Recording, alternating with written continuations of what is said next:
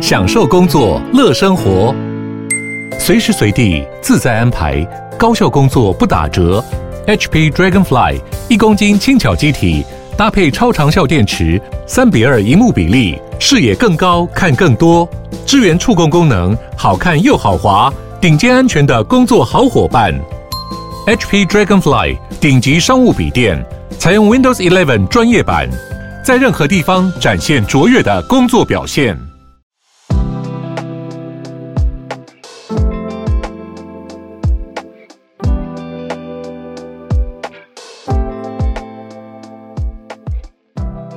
早安，大家早安。嗨，早安，大家早安，欢迎大家来到今天八月二十三号星期三的全球串联早安新闻。早早早，昨天录新节目录的怎么样？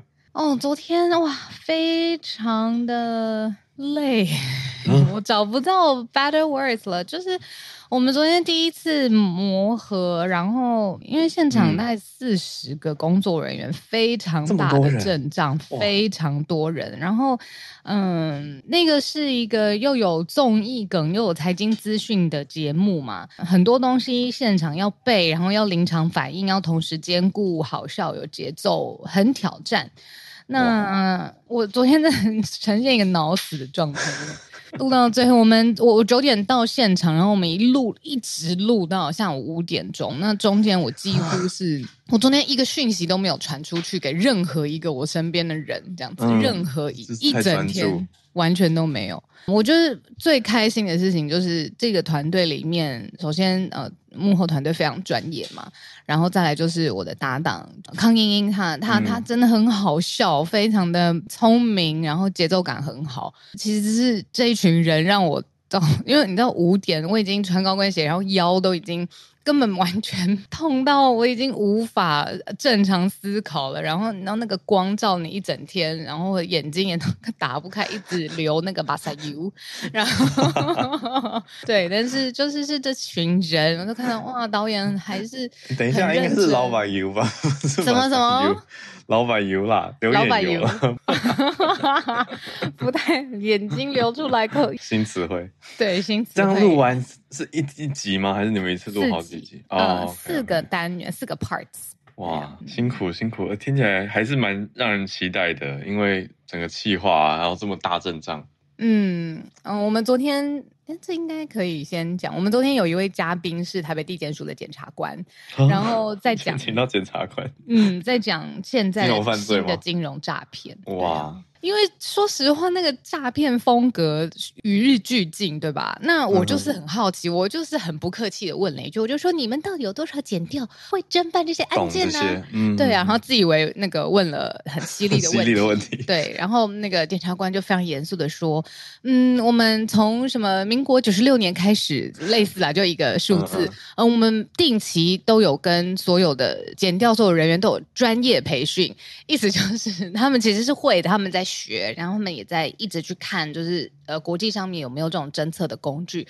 我真的是昨天才知道，原来我们的减掉就是在金融犯罪这件事情上面是有努力，然后把时间投入进去的这样子。嗯，哇，哎，很期待到时候播出再再等你分享。我觉得这个后置真的会花一些些时间，我再跟再跟浩宇跟大家说。好啊。我们今天时间好，我们是不是？哎，哦，也已经快吧。每次一聊就对啊，我们今天先来进进盘点好了。好啊，没问题。社群题有一题，我觉得嗯蛮值得跟大家推广分享的，我们先存下来。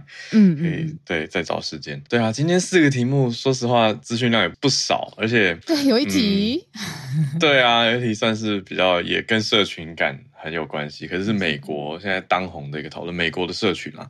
对，然后是听友投稿的，我们就是把你的意见当成节目内容的一部分了，这样。对 啊，谢谢大家，也欢迎大家可以有一些参考资讯的话，可以给我们，嗯、就是不是只是许愿啦，因为如果只是许愿丢一个东西说，哎，希望你们做这个。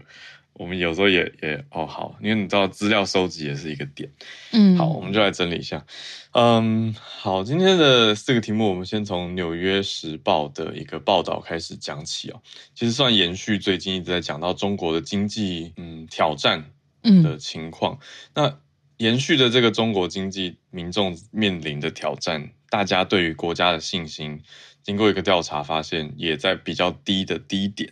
嗯，那这是不是也是一个困境，代表今年地缘政治的一个风险呢？嗯，蛮重要的题目，我们放在第一题。第二题则是泰国的总理选出来了。嗯，好，我们上次提到一点点的地产大亨赛塔，他当选了总理，他的目标是拼经济。第三题则是 YouTube 这边在吸手音乐公司 UMG，他们要做一个所谓的 AI 音乐补偿计划。嗯，啊，这个是什么意思呢？就是走 AI，那要来保护艺术家的权益。那你做那么多 AI，就可以保护艺术家的权益吗？怎么做？我们待会来讲。然后讲到音乐，刚好最后一题。美国现在当红的一个英文呃歌曲叫做 Richmond 呃 Richmond North of Richmond，嗯，其实我还来不及去听，可是我一直在看这些分析资料。那等一下我们可以有分析的很深的，对，因为他在讲的这个所谓的呃 Richmond North of Richmond，Richmond 北边的有钱人，在讲的就是几个特定的州，而且偏向是政府高级官员，华盛顿，对啊，对啊，就是。对，是 DC 啊，就是这些地方的，嗯，的人，好，所以我们等一下来讲一下，他有点牵动到美国敏感的神经。嗯，好，那就是点阅率已经破三千多万了吧？嗯，非常非常高。好，等一下来聊一下这首歌带发带出来的讨论。那我们先从《纽约时报》这一则中国经济问题开始讲起吧。嗯，他用几个形容词去形容现在中国人，如果想到自己的经济状况，大概普遍会有什么情绪呢？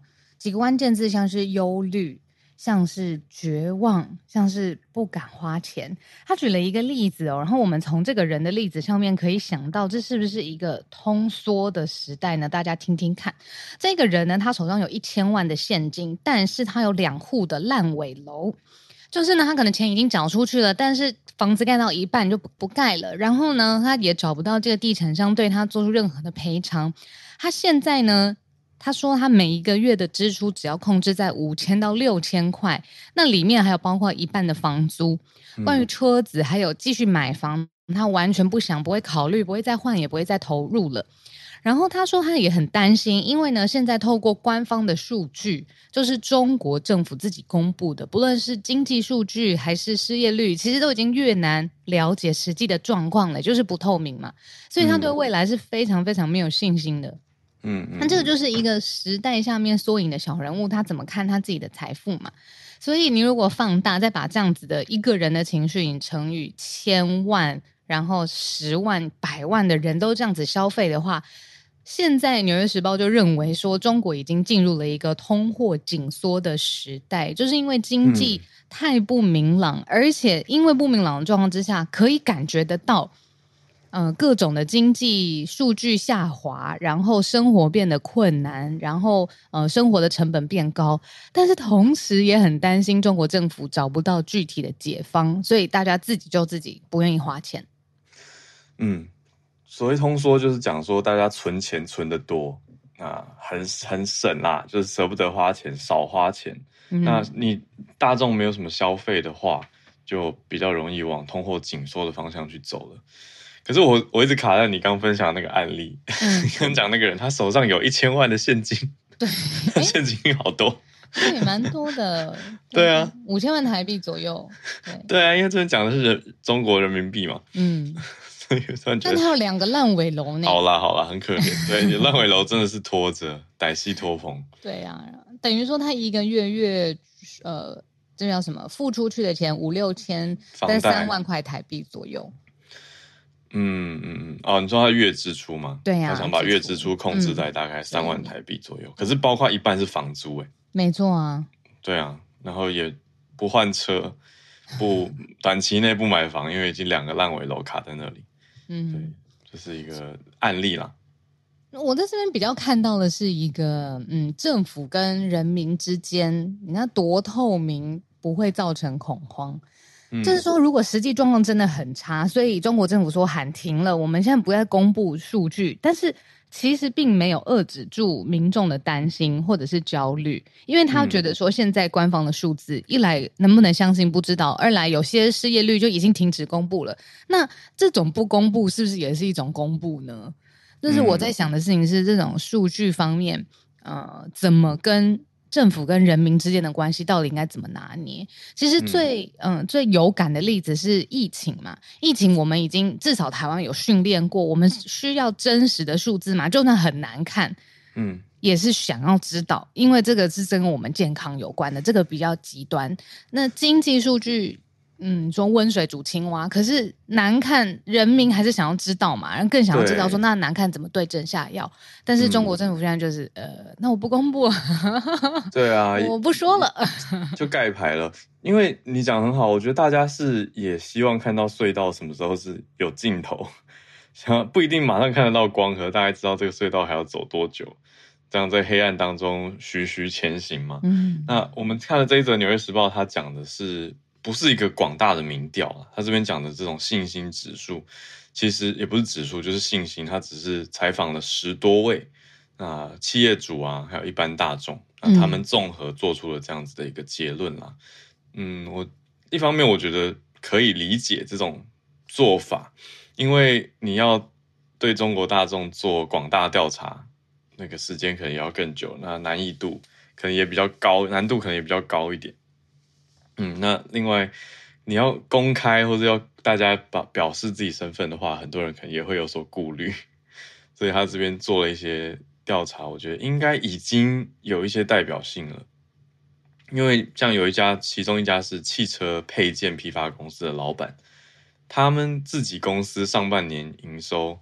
就比封控好几个礼拜的去年上半年又更少，就是今年明明解封了，可是他们的成绩，嗯嗯，好说业绩好了，却比去年还要下滑，所以总体来说呈现出来的是大家的担忧比较多。所以你说除了经济有点没力，然后物价起不来，嗯，投资消费进出口同时也都在往下走，嗯嗯。嗯。所以这真的是蛮让人担心的，而且还有一个点就是，你说政府没有出来信心喊话，或者是让大家 知道，嗯，怎么 刺激，对，啊、对不对？嗯，或者寄出一些什么方案，让大家知道大概可预期什么时候有什么好消息，或者往什么好的方向走。目前还没有看到。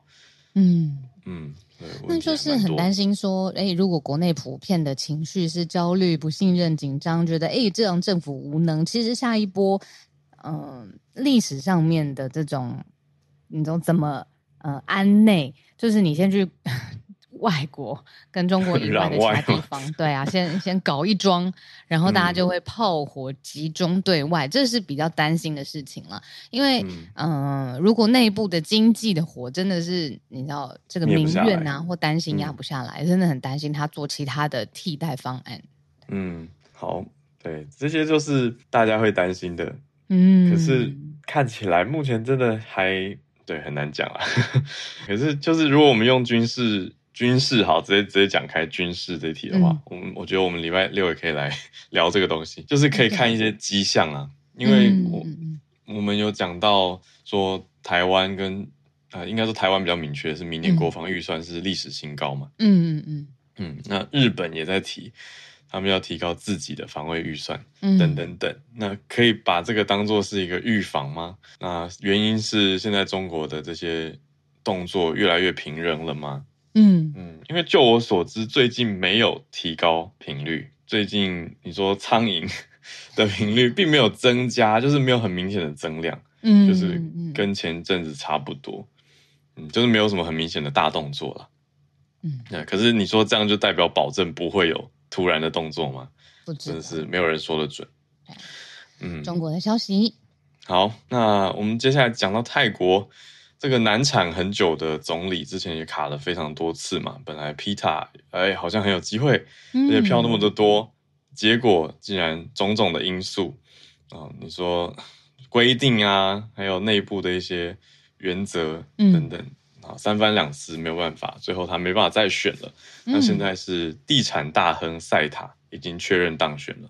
对，我们之前有说，这个之前国会的选举就是泰国国会选举，让前进党跟维泰党跟其他的比较小党组成了一个新的联盟嘛，希望这样子一鼓作气可以准备执政。嗯、但他们第一次推出的皮塔就是多次的因为议事还有因为票数的问题难产，最后出局没有办法被提名。呃正式来角逐。那他们就后来选的第二张牌，就是现在正式成为王牌的这个人呢，他其实过去是地产大亨，在呃泰国前十大的地产开发商之一，呃中文翻成尚思瑞，担任了。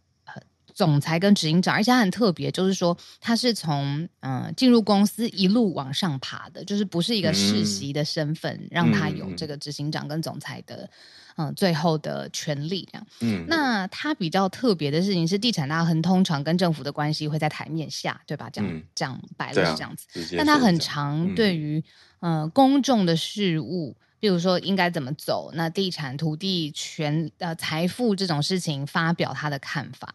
那这一次他已经确定正式抵定，就是当选了总理。那这一次已经真的是呃几番波折的泰国总理大选也在这边就是告一段落，确定就是赛塔是接下来泰国的总理了。嗯。所以他是由维泰党推出来的候选人，确定当选。他比较特别的是，他在政治方面，就是所谓台面上的看起来的话，是很新的面孔。嗯，就是过去大家很少听到跟看到这个人在政治圈活动。可是根据报道啊，是说他平常就对于政治跟公共政策是蛮有看法跟蛮有意见的一个人。所以他现在从政虽然是新事情，可是他本来就关心政治了。好，那这样出身商界的一个人士，又摆明了说我们要来拼经济。那有地产大亨这个身份，蛮多人是在在泰国是带着一丝希望的，嗯，在看他。嗯，那我们看到疫情后到底泰国经济表现怎么样？泰国很大一块，嗯、呃，产业是观光产业，所以也会看说中国游客有没有回去，嗯，也是一个很大的关注点。那目前看来是还没有全面回流，当然你说跟我们前一题可不可以有关联？我想一定是有的啊，就是中国的经济啊，也影响到他们对观光的意愿嘛，还有这个观光，你说购买力道跟消费的强度，就是都会有所影响。嗯，那是算有所联动的一个概念了。那这个赛塔它对其他议题方面的。看法，他除了讲经济以外，他说他他讲得很白，他是提高人民的收入，嗯，呃，是他的主要重点。另外，他也会推性别跟性取向的平权议题，嗯，这个蛮特别的。他除了经济题以外，他第二大题就特别跟媒体讲说，他要推 LGBTQ 的平权。嗯、那另外，之前当选前接受 Bloomberg 彭博专访的时候，他是说他想要去。拉近泰国跟邻近国家的经济表现，嗯，也要缩短贫富的落差。嗯嗯，好的，这是泰国的政坛。嗯，我们看到赛塔这个地产大亨成为了泰国的总理。嗯，第三题我觉得非常非常有趣，这是跟科技跟我们一直在讲的 AI 有关的题目。那我觉得大家在听这一则新闻之前，可以大家玩一下这个题目，就问大家好了。嗯，大家觉得啊？YouTube 这个平台，它如果侦测到这是 AI 创作出来的音乐，那现在是会鼓励它，甚至是开放这种酬劳分享机制，让 AI 音乐也可以赚钱，就像是 YouTuber 或者是歌手一样的赚钱。还是 YouTube 这个平台会抵制 AI 生成的音乐，觉得说，哎，不可以，这怎么？那人的创作呢？那人的技术、人的嗯，认练习这么久的歌唱、音乐敏锐度这些要保护原创啊。那 AI 是机器，你觉得这个 YouTube 的政策会是哪一个？嗯，题目很长，让大家写一跟二吗？对，让大家写一个。对，哎，题目很长。我跟你讲，我那天岔出来练聊这个。我觉得提问最重要的事情就是精简。你说最后那个问题本身？对，我觉得重点是答的人或者答的，比如说专家来宾或什么的提问，其实最重要的就是要简单。嗯，然后这是我一直放在心里面，就是希望自己做到的。但是有的时候就没办法放很松，像刚才。出个议题，然后就是弱弱等讲两分钟这样，这样就大 NG。其实以专业的提问者来说，好，回来这一题，那我来再试一次。简单说，你要简单说，就是你觉得 YouTube 要不要支支持 AI 音乐啦？要不要把钱付给 AI 音乐？还是 AI 音乐不行，不保护，不给你钱？对，没错没错，就是这样就这样就这样。大家觉得如何？这样好，那大家诶，在聊天室有跟我们讲讲话的，好，我们就直接来公布这一题的答案。其实 YouTube 是想要让 AI 的音乐大放异彩的，他鼓励。嗯嗯，鼓励 AI 做音乐哦，而且他特别做了 Incubator，就是跟这个 UMG，这是一间环球音乐公司，它其实上有非常厉害的艺人，嗯、像是我们应该没有看错，Frank Sinatra 就是在他们的旗下，就是跟这些音 这些公司合作，一起呢去探讨，就是说呃，你怎么样，就是有音乐人、制作人，然后呃，这个产业努力的人。同时去看说 AI 怎么帮助生成音乐，那 YouTube 对于 AI 生成音乐这件事情其实是持大大力开放的态度的，鼓励人用 AI 创作，嗯、而且平台也会分润。平台也会分润，所以对，当然，但我们因为我们我们要定义一下那个 AI 音乐嘛，嗯、所以这边要讲的当然还是创作者使用 AI。去使用 AI 的创作音乐这样子，嗯，所以 YouTube 的立场是还是想要鼓励跟保护，可以这样子说吗？啊，鼓励保护不会说哎、欸、AI 这个嗯就不行，然后就没有原创性。那他就举一个例子说，其实现在都有所谓 Content ID，就是像是每个人有身份证就 ID 一样，这是代表我就是我没有。不要被仿造嘛，然后不要被错认这样子。那其实呃，YouTube 上面的音乐内容都有这个 Content ID，未来这个东西也会保护 AI 音乐。嗯、那当然，我们讲保护是一个很正面的角度，可是大家同时会担心的角度就是，保护了这一些人，你说 AI 创作者，那本来其他的创作者权益会不会受损？会不会被瓜分掉？甚至讲讲难听一点，就是资源的瓜分嘛，甚至是被侵权。因为假设我是一个 AI 音乐创作者，我今天想要融合林俊杰跟周杰伦还有孙燕姿的音乐，变成我新的一首华语创作。嗯，那这样子我到底 有没有办？我是不是侵犯到他们的权益？嗯，所以他才要跟这些大的唱片公司，尤其是呃唱片公司旗下大牌的艺人一起去商讨这个行为准则。嗯。对，现在在讨论就是 AI 常常在讨论是行为准则跟怎么去防范，所以我们这边消息面是看到，嗯，他们这样子的合作有针对防生成式 AI 侵权去做规划，可是看起来其实也是初步还在演你啊，就是要去反侦测啊，用也要用 AI 去对抗 AI，就是用 AI 去识别。你的 AI 创作里面有没有侵犯到别人的权益？比如说某个比例超过了，或者是直接的选用什么什么旋律？嗯嗯嗯，但就是很难呢，总是会觉得说那个中间的拿捏，对，很考验平台方。对，对，如果我做了一个组曲，我也没有表明说我用了谁的东西在里面，嗯。对啊，所以到底这个 AI 音乐系统接下来会怎么运作，其实就是 YouTube 现在在开发的方向。我在想象，你看一个编曲家可能融入个人的生活经历，融合他的音乐教育养成，然后花了十年谱了一首曲，然后好，全世界三千万点击，很棒，嗯、赚了从 YouTube 上面上传，然后所以赚了一笔钱。嗯，跟有人很会用 AI 输入几个关键字，咏唱了一下，然后他三十秒之后也给我们了 这个 AI 诞生的音乐，然后也是上传，然后不知道为什么社群的各种原因，然后它也是三千万点击，嗯、然后它跟这个第一个的作曲家拿一模一样的钱，安内甘丢，安内甘丢，好问题，好问题，嗯、真的是，对啊，总是会觉得，你知道，大家以前努力的方式是这样，那现在新时代努力方式不一样的时候，旧时代的人很容易会觉得，哎，你那个。你这样有自己的实力吗？你自己这样，对啊，安内刚丢 就会抛出这样的问号。但是他会说，我在猜，如果模拟对话，就说、嗯、我反应够快，我知道怎么样应变，并且从这个变现，这就是我的实力。这个是我新时代的，属于我这个时代的实力。对啊，只是他刚好应用在，也真的会认同。对啊，刚好应用在音乐这个领域。嗯，所以哇丢。是是是这样说的。我绝对丢哦，绝对正确。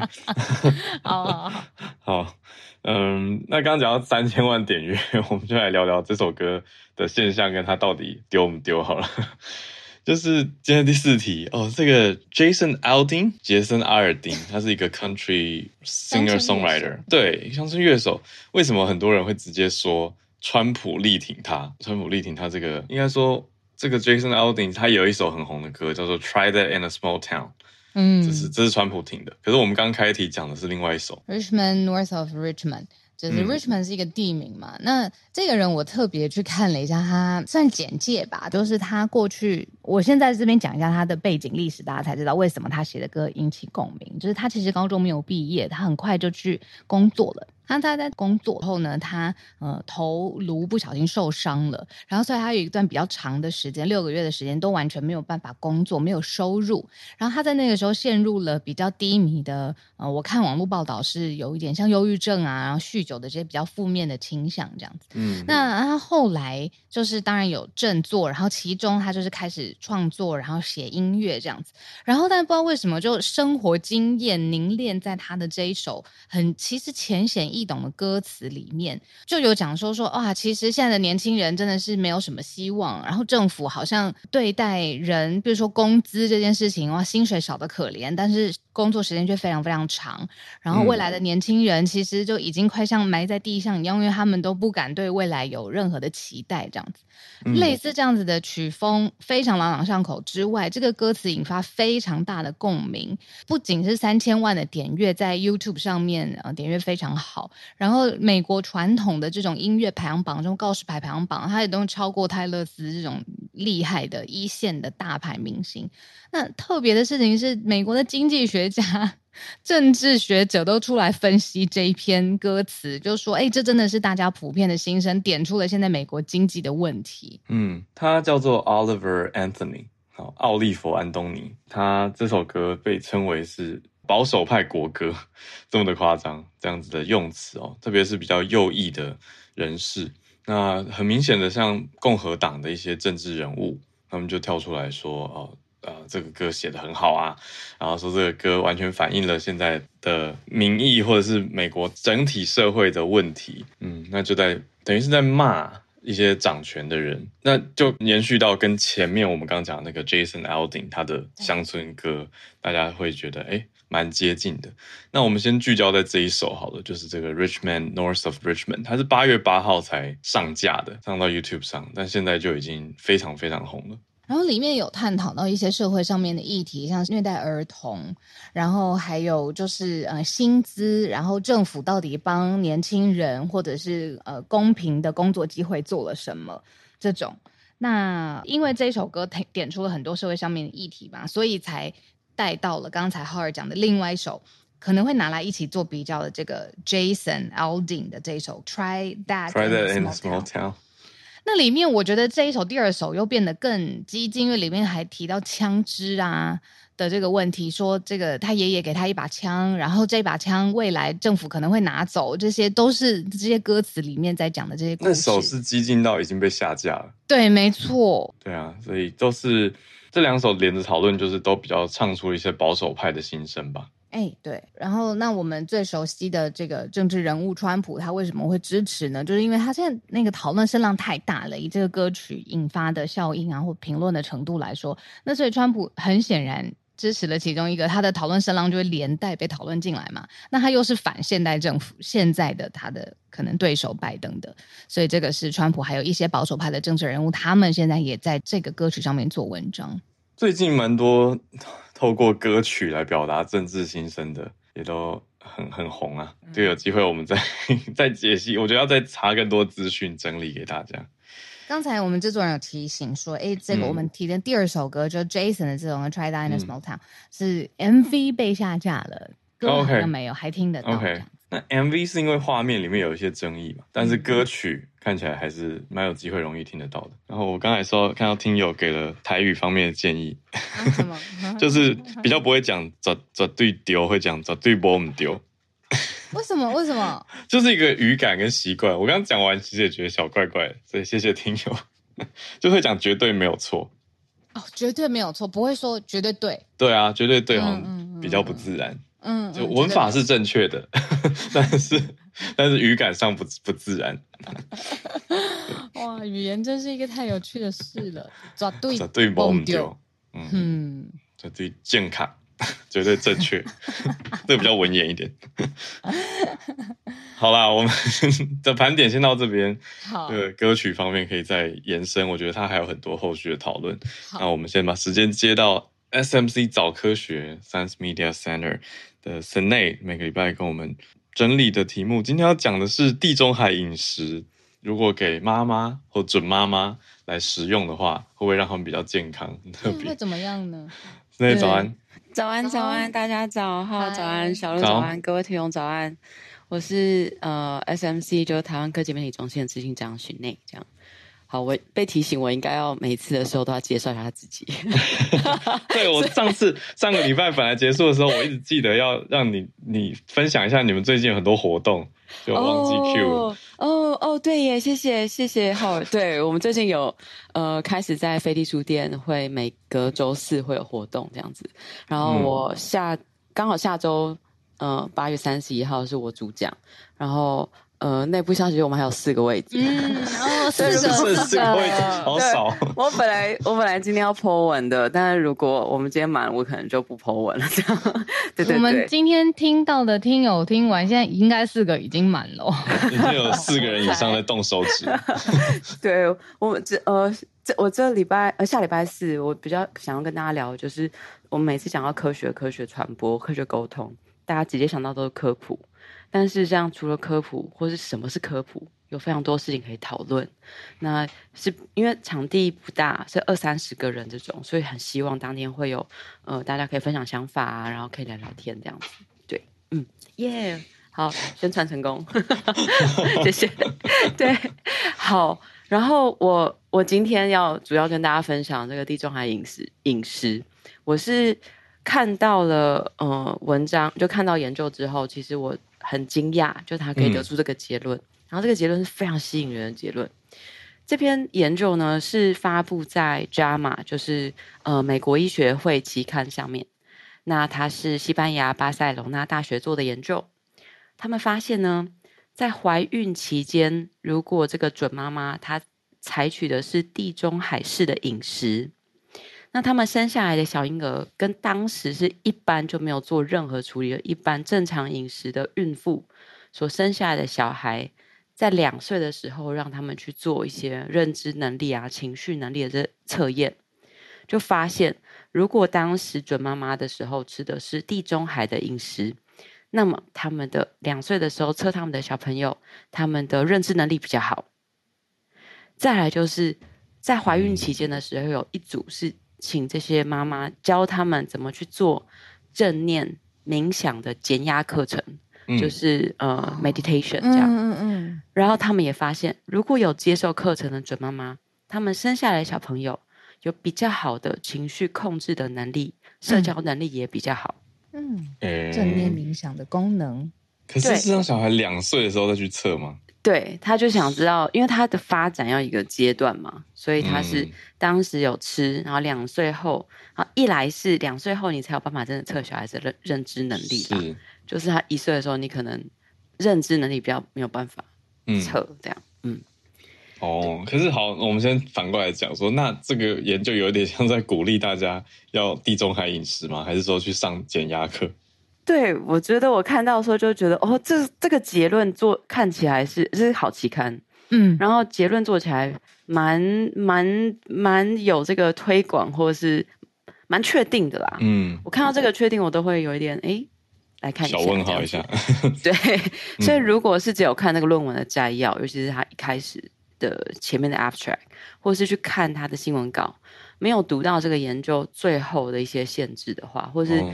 嗯，他没有采访其他的，没有做这个研究，但是对于这种研究方式和地中海地中海饮食，或是小朋友的嗯神经发展比较理解的嗯科学家或专家的话，那很可能就会直接接受了这个论文一开始告诉你的结论。嗯、那那嗯，我觉得要先讲是他真的有看到差异。嗯，所以他真的有发现，当时如果是地中海饮食的妈妈生下来小孩，跟嗯这个当时是一般饮食的妈妈，嗯生下来小孩去做比较，他们真的有看到差别。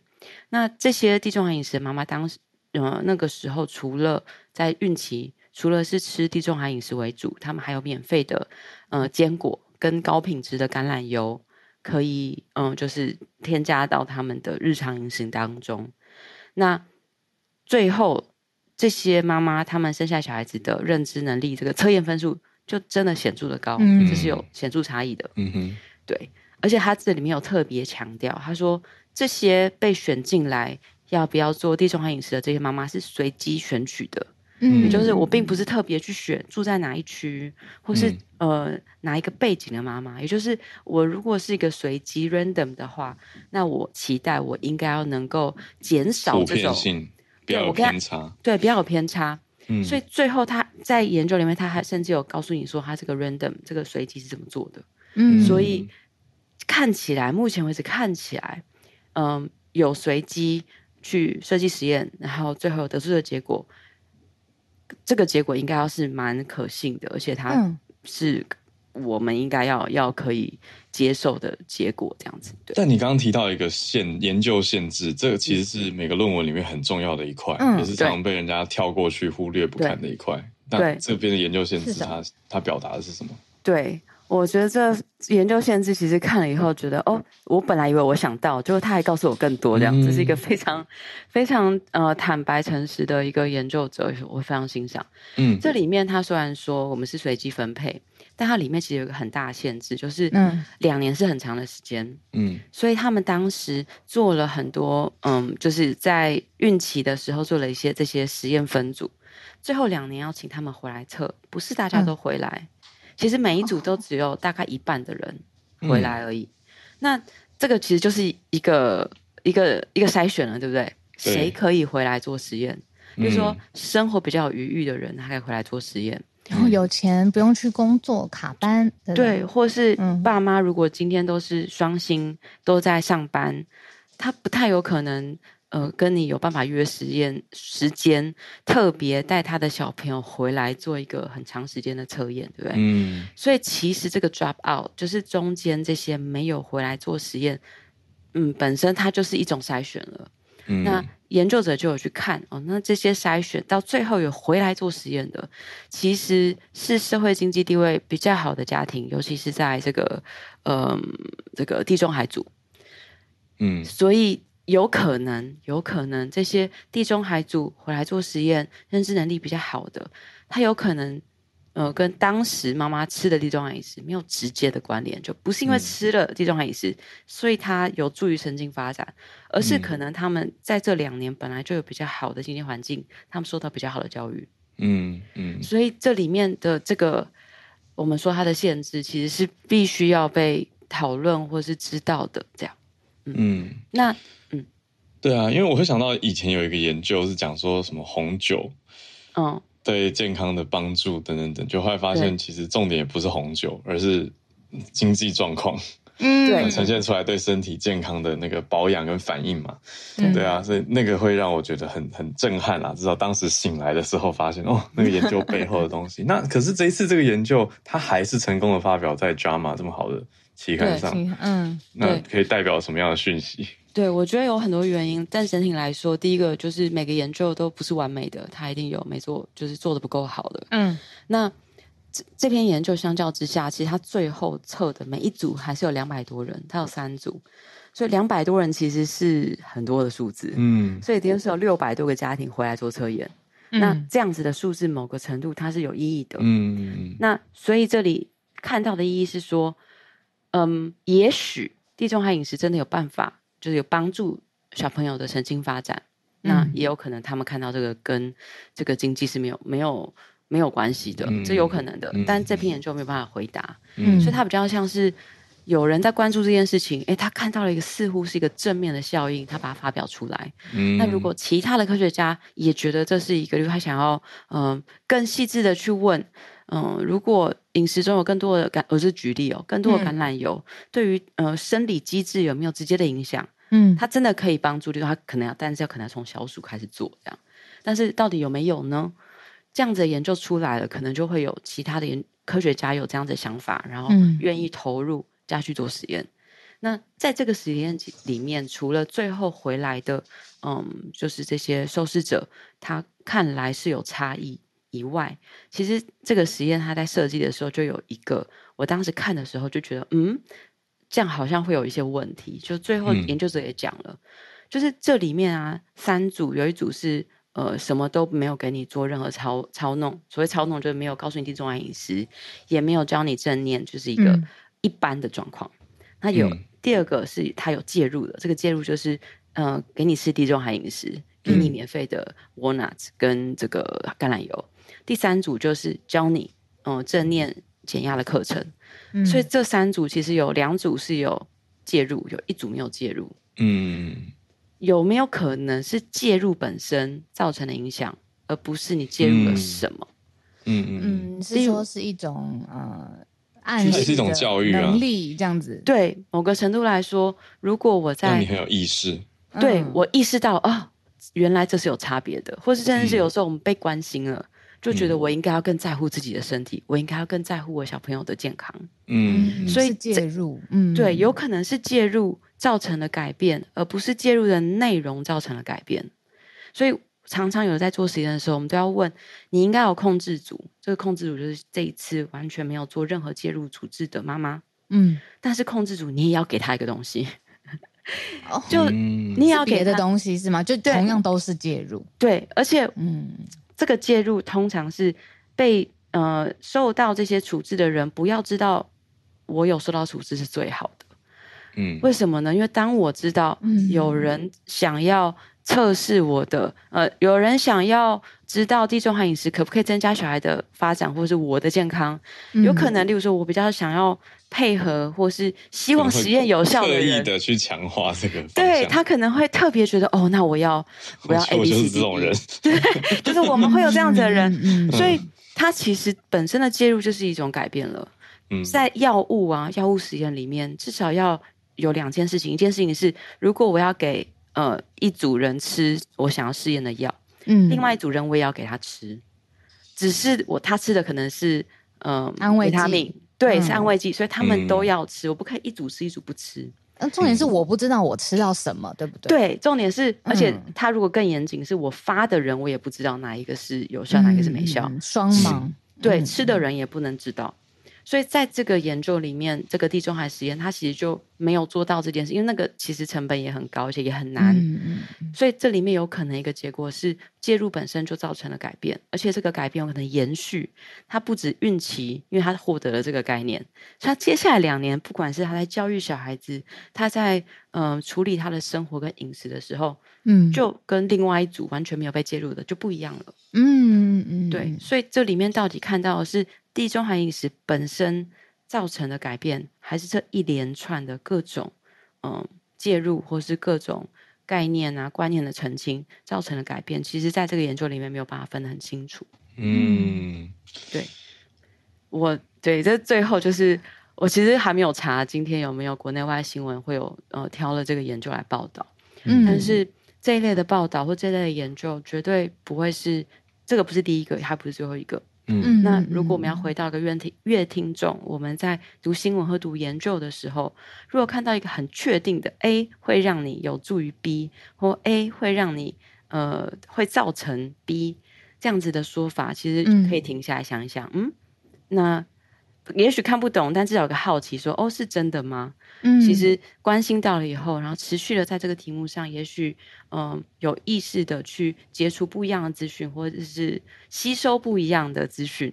嗯、我觉得，其实，在约听众来说，我觉得这就是一个很怎么讲啊？是我会很开心。就如果我们真的可以慢慢往这个走，但我也会觉得它会增加大家在接受资讯或是接受知识，在面对。呃，资讯的时候，一个比较健康，呃，也比较安全 的一个、嗯、呃状态，这样子。适度的怀疑抱着好奇心，没错，不是直接就说对，就是这样，一定就是这样。对对对对对对，嗯 嗯。谢谢神内，对啊，谢谢大家，谢谢。嗯、我这边有一个可以 echo 的，就是说我那天好像哎、嗯，也是呃，子君是介绍我跟沈内认识的朋友。嗯，那一天我就在跟子君聊，就是说为什么现在还要嗯、呃、比较长的文章啊，然后还要做比较深度的长的内容。他是社群造浪者，哎，他最知道现在社群就是。短嘛，然后精简，然后十秒以内最好可以这个样子。那他就跟我说，因为他现在负责《科学人》杂志的内容，他是内容长，嗯、他就说，其实因为科学背后的脉络是很深厚的。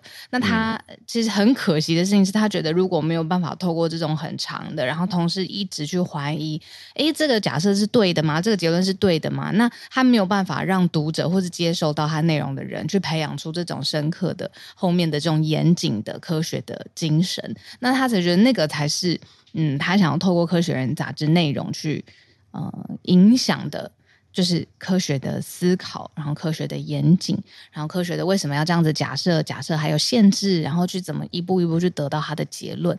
他说这种东西其实没有办法透过短的影音或者短的内容完整的呈现。他说最终其实是在训练一个。嗯，阅读者、观众、听众，我们都是品味的问题。你当然也是可以去接受十秒的 短影片，嗯、可是你同时也有可以长一个胃嘛，长一个脑袋去看这种可能八千字、五千字，去看它怎么一步一步推导，然后它不是一步就有结论的东西。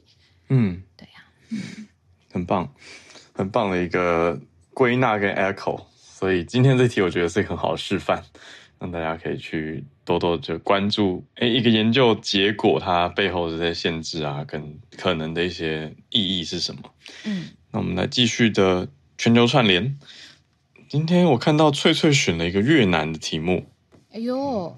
那跟翠翠连线，蛮特别的一个嗯，嗯，当代现象的变化吧。翠翠早安，Hello，早安，早安，神神内早安。对，因为刚好昨天有听友的良心建议，我觉得我有时候应该要报道其他国家的呃新闻，而且这个我之前看到我就很在意。对，就是有关于越南，越南人其实吃狗肉。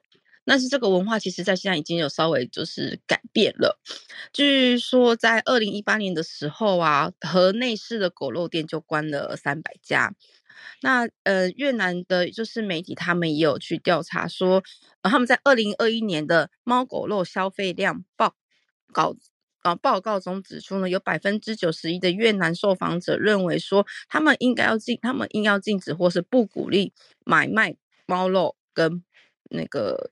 狗肉这样子，那其实要不要就是吃狗肉这件事情，在越南到目前为止还是一个很热烈的讨论，就是变成一个是世代之争这样子。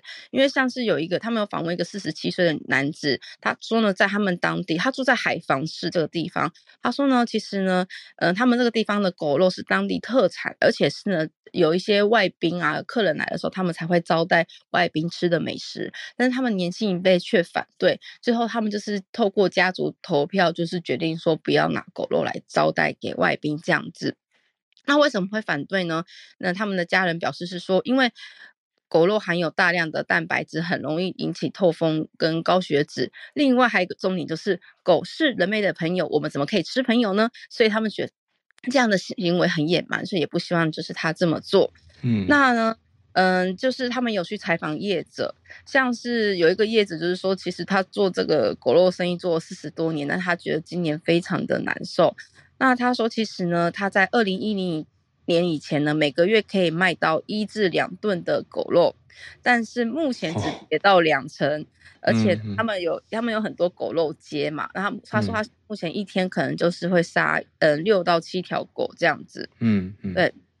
那呢，其实还有一个原因是因为其实政府有推广，像河内市的畜牧兽医局，他们就统计，他们在二零一八年就展开了一个叫做“向狗肉说不”的宣传。嗯，但是当年河内市的狗肉店就倒了三成，从一千一百家减到八百家。嗯，那经过四年之后呢，在就是现在现在这个时候，其实已经有大量的就是猫肉、狗肉店或是屠宰场已经大量的关闭。对，那其实呢，就像我刚刚讲的，因为媒体、政府他们宣传所谓的动保意识之后呢，那越而且还有一个原因是越南人最近对于食安，就是食品安全越来越越重视，所以呢，他们会请倾向选择没有潜在疾病的食品，因为狗肉其实有可能有些寄生虫的问题，还有再加上其实大家已经把宠物视为是家人，所以呢，就是有很多民众他们决定要戒狗肉，促成向狗肉说不的连锁效应。嗯、那除了是大家身体力行以外，其实有一些就是动保软体呀、啊，或者是呃呃不不不动保协会。然后还有是一些狗狗的福利俱乐部，嗯、甚至在网络上有一些支持这一些动保团体的嗯网站出现，所以其实大家有越来越多人对于这个所谓的动物的贩售、虐待跟灭杀的议题是大家是越来越会去讨论的。嗯，那甚至有一个就是专门去救从屠宰场救狗狗的人说，他从他在十三年前哦，他去这些屠宰场赎回猫狗的时候。当时的人觉得他疯了，但是现在呢，他这个行为是非感动到非常非常多人，所以已经有越来越多人加入他的行动。嗯、那他说他大概已经从屠宰场救出了三百五十只的狗跟一百多只猫，而且以前因为他有一个救援站，就是如果他有收到这个消息，他就去救狗狗嘛。他说他以前一呃一周大概只会接到一通，就是希望他们去救狗狗、猫猫的电话，但是现在是一天可能会接到几十通电话，嗯、代表他们越南这个社会已经有开始做非常多的改变。时间刚刚好，嗯、我的分享到此结束，谢谢大家。嗯、谢谢翠翠，谢谢翠翠也真的太开心了。然后刚才的资讯，一个变化的趋势，嗯嗯嗯，好，我会看到一个数据，这个。怎么怎么讲比较不像在引战？可是真的是二零二一年的一个调查，嗯、因为越南我们刚刚都一直聚焦越南一个国家嘛，觉得听起来好像很惊人。可是我看到一个比较，就是这个吃狗的数量或者宰杀狗的数量是仅次于中国，代表说中国杀的狗比越南更多。更多。但你说总人口啊，这个量是不同的，量体是不同的，对。可是这样放在一起是一个 蛮沉重的比较啊。又有一点不意外？嗯、问号。嗯，然后像聊天室也有听友做一些补充，那、嗯、比如说在对北越的一些人来说，吃狗的意义是什么？他们是一个月的下旬可以去煤气，嗯、比较是好运啊这种。你说以往的文化习俗，可是也从翠翠刚刚的分享听出来，哎，不同时代有不同的看法。嗯嗯，所以都是有在变化的。好，谢谢翠翠带来这一题。我感觉到很多听友有点不适，因为爱狗人士我完全可以理解。那对啊，对啊，可是我尽量用那个看新闻的角度去看这件事情。数据方面，对，因为也有猫肉啊。哇哇哇哇哇！等我，等我，狗狗很激动，爆照了吧？可爱的狗狗，好啦好啦，好，那我们今天最后连线来宾是 Bernard，Bernard 关注的是我也在看的一个题目，嗯、就是日本从明天开始要排放福岛的核废水，那其他地方的反应。